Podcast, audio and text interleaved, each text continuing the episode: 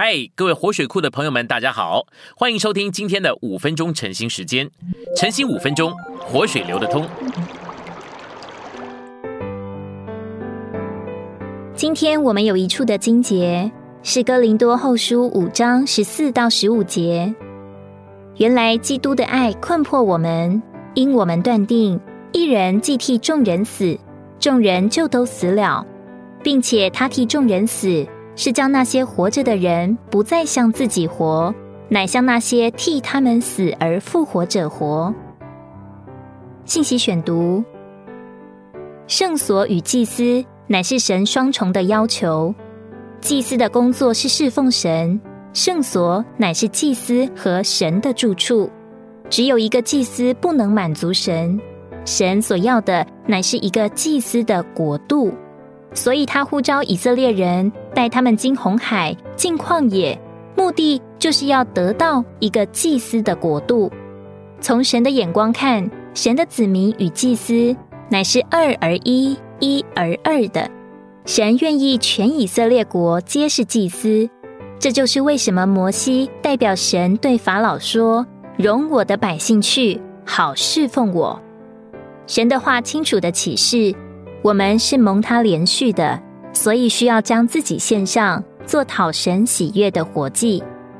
以为靠主恩典保险得救后，还得过一段时间才慢慢进步到丢弃世界，再慢慢进步到撇下一切侍奉神，乃是堕落的思想。主说：“信而受尽的必然得救。”受尽的意思就是脱离世界，所以信徒从水里上来时就该知道。他从此以后不属世界，而是属主了。他该奉献自己给主，做侍奉主的正常信徒。盼望我们都能看见侍奉神的荣耀和恩典。在旧约时代，人是抢夺祭司职分。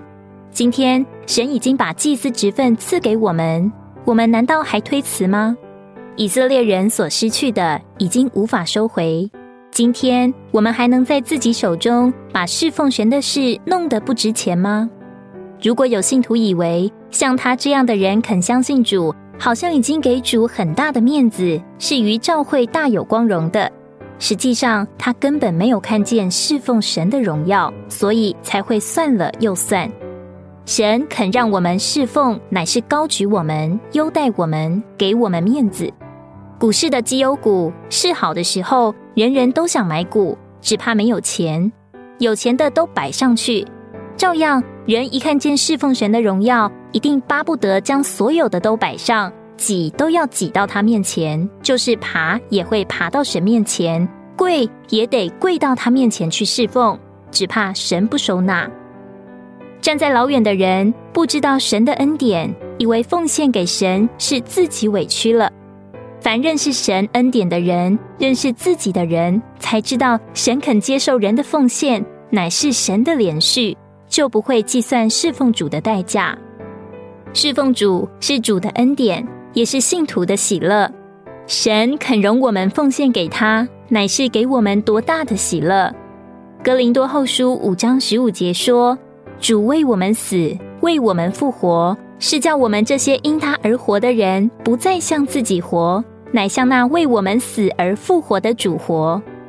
如果只有主为我们死而复活，却没有机会叫我们为他活，我们基督徒的一生就变作很难过、很苦闷。